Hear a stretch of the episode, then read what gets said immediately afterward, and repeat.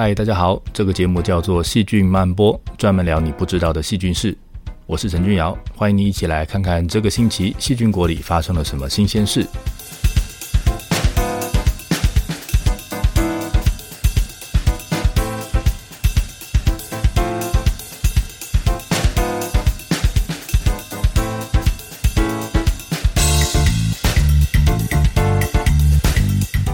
手机攻击都是鸡，细菌真菌都是菌，但是它们其实大不相同。今天我们来看看细菌碰到真菌的时候会发生什么样的事情。我们今天有个在泥土里的现场，有一个在蜜蜂身上的现场，最后呢还要带你到人的嘴巴里面去绕一绕。希望你会喜欢今天的节目。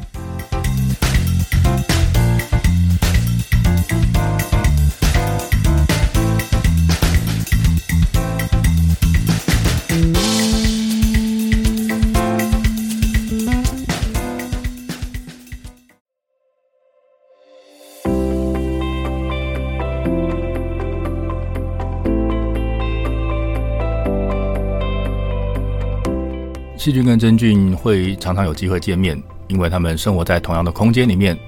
那如果常常见面，然后又要使用同样的养分，难免就会有竞争来发生冲突。不过或许不应该讲难免，这听起来好像偶尔才会打一下。其实细菌跟真菌会是持续在竞争状态下的。细菌的长度大概是一个 micron，那真菌的长度大概是五个 micron。所以如果想想看，长宽高都是五倍大，那整个体型就会变成一百二十五倍大。细菌在面对自己百倍大的生物，而且人家有坚硬的几丁质的细胞壁保护，再加上真菌的基因还比细菌多很多，这就好像有多了好几倍的工具设计图的怪兽站在你面前，它生产出来的酵素跟代谢能力都比你强很多倍。那面对这样子的挑战，细菌到底有什么本事可以跟真菌战成平手呢？他们要赢过真菌的地方，大概就是生长速度。每次在环境里面有养分，细菌呢可以快速的移动过去，抢在真菌抵达现场之前就把东西给吃了，然后呢分裂长出更多的细菌来对抗真菌，用数量的优势来打赢真菌。有的细菌呢还能够制造对抗真菌的化学武器，这样呢就可以靠这些化学优势来顾好自己的地盘，才能够继续在江湖里面混下去。那我们今天要看的是在蜜蜂身上发生的故事。蜜蜂对地球上的生物来说实在是太重要了，它是授粉者，少了它，植物就不能够结种子，不能够长水果，而且没有蜜蜂，蜂农就没有蜂蜜可以卖，嗯，问题会很大条。近年来，养蜂的挑战越来越大，除了有农药的问题之外，还有疾病的问题。有些真菌病原会感染蜜蜂，它是一个杀死蜜蜂的重要凶手。不过，在研究里面发现，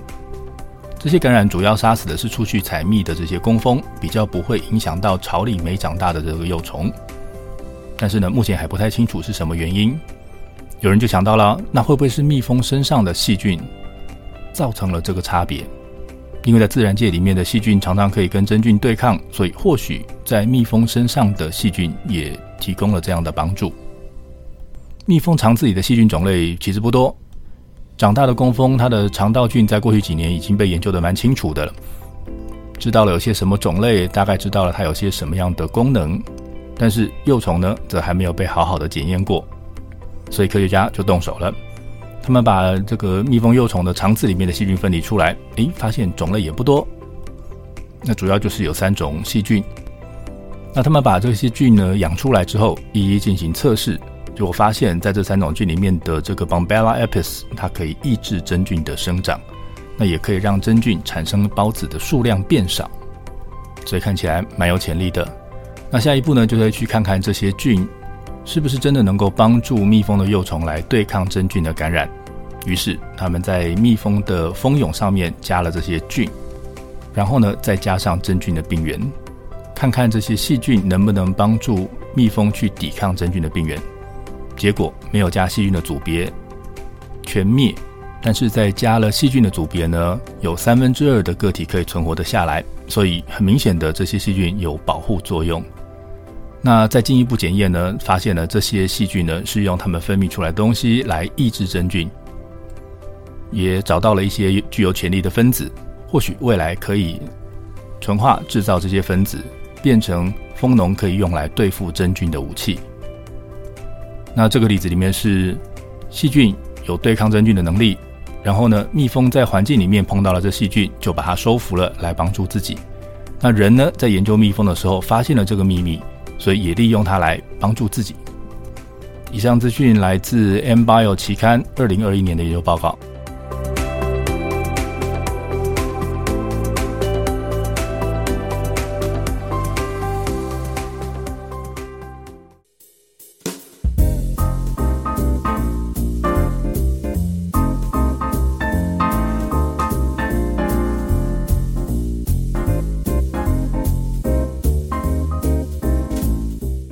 泥土里有数量跟种类非常多的微生物，你抓起一把土，里面可能就有好几千种细菌跟几百种的真菌，或许数量更多。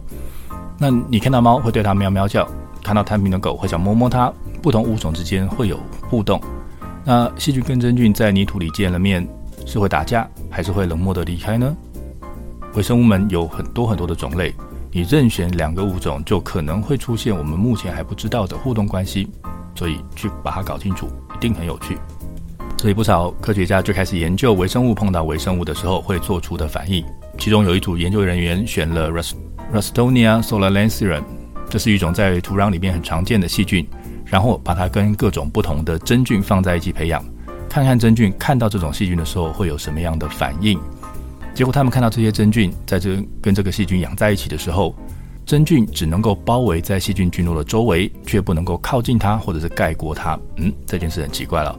那原本这个真菌呢，它是会细胞一个接一个，然后变成一个长长的菌丝。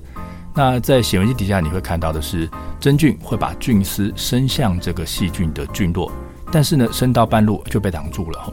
那会长出看起来像肿起来那样子的一个膨大的细胞，像个葡萄一样，好透明的膨大的一个构造。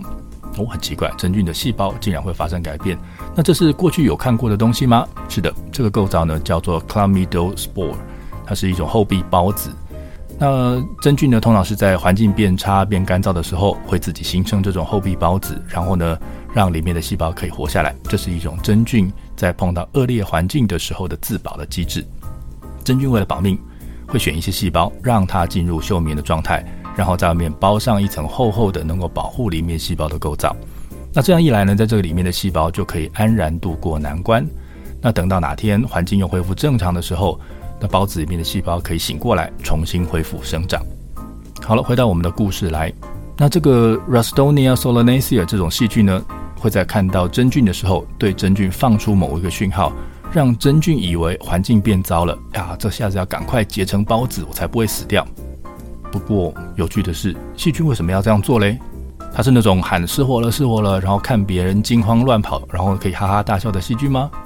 细菌才不会干这种无聊的事情，因为做这件事对生存毫无帮助。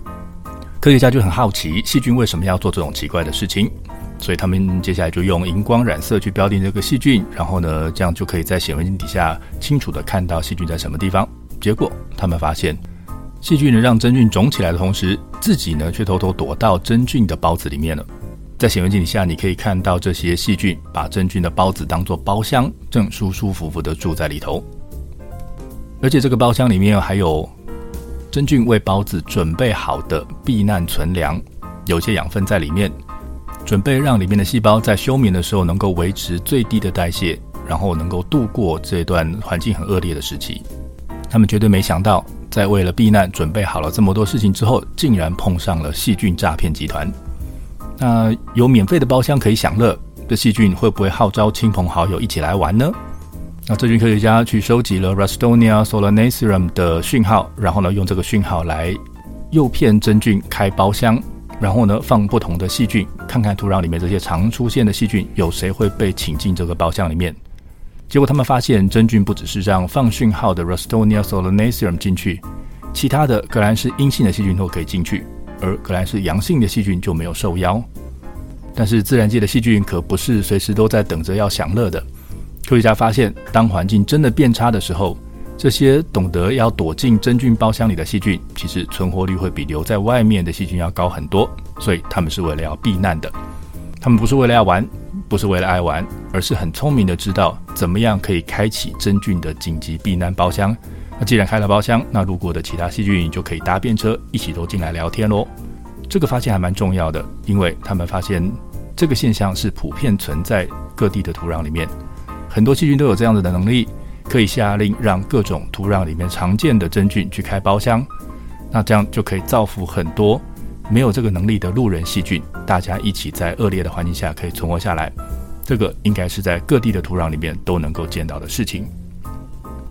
以上的资讯来自《ISME Journal》这个期刊在二零一六年的研究报告，以及《Current Biology》在二零二二年的研究报告。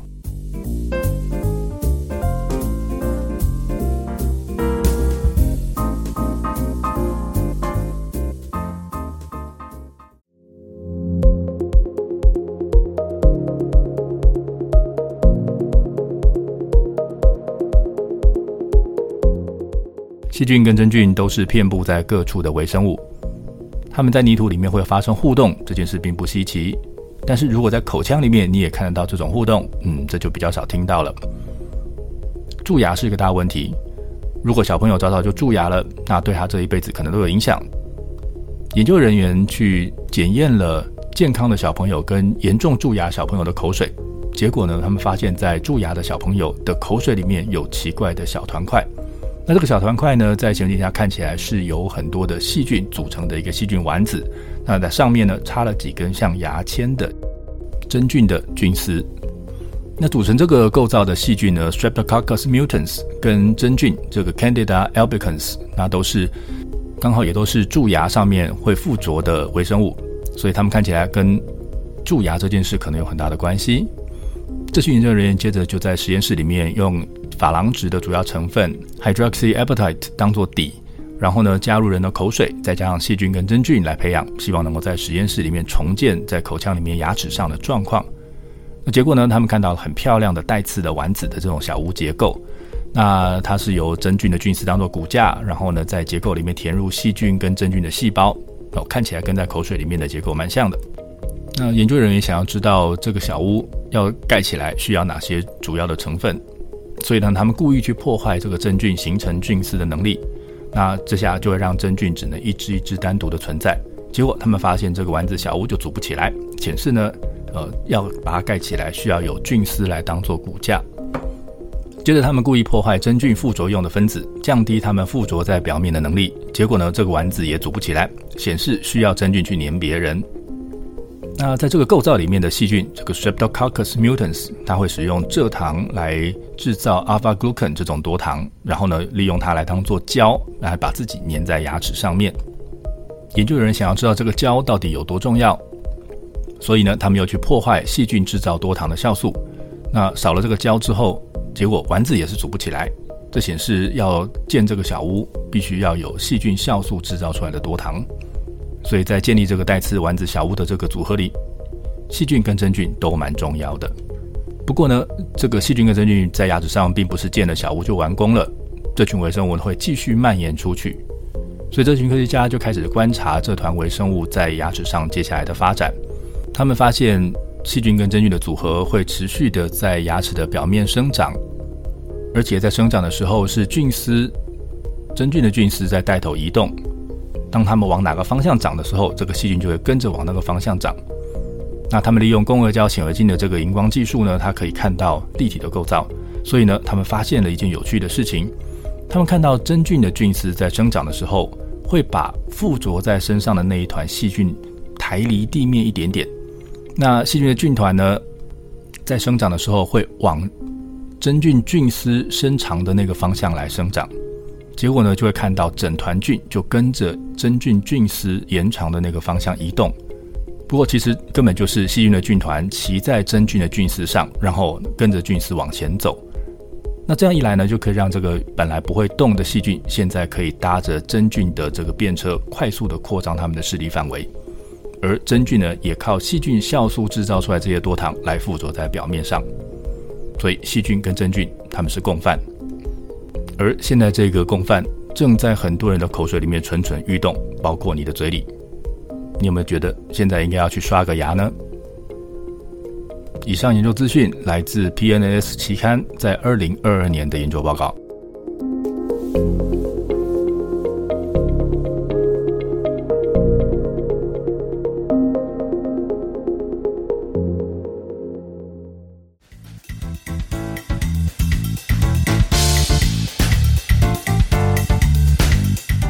好的，节目要结束了。我们今天聊了细菌跟真菌通常是竞争关系，蜜蜂会利用细菌来帮自己抵挡真菌的攻击，泥土里的细菌会利用真菌来当做紧急避难所，以及口腔里的细菌跟真菌会联手在牙齿上盖带刺丸子小屋的故事。谢谢您的收听，欢迎追踪我们在 Facebook 以及 Instagram 上面的细菌曼波粉丝专业，也欢迎你告诉我想知道什么样的细菌是。我是陈俊尧，我们下次再会。